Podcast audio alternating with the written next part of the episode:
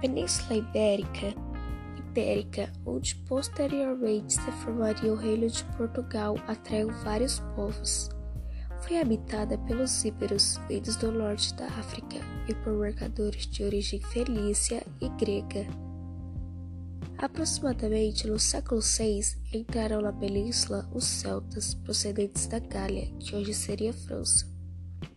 Suas tribos espalharam-se pelo território, principalmente pelo rio Tejo. No século VIII, a Península Ibérica é invadida pelos árabes, mais ou menos sete séculos que durou o domínio muçulmano. A presença muçulmana deixou marca para sempre na cultura dos povos íbericos. Longo e lentamente foi a luta para expulsar os árabes da península.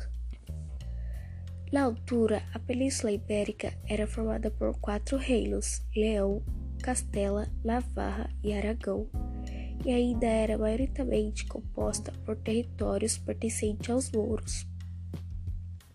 O rei de Castela queria alegar os seus domínios e pediu ajuda aos cavaleiros franceses. Dentre eles destacaram-se Dom Raimundo e Dom Henrique de Borgonha na luta contra os mouros. Como é recompensa pelos serviços prestados, Dom Henrique casou com Dona Teresa, filha do Rei Leão.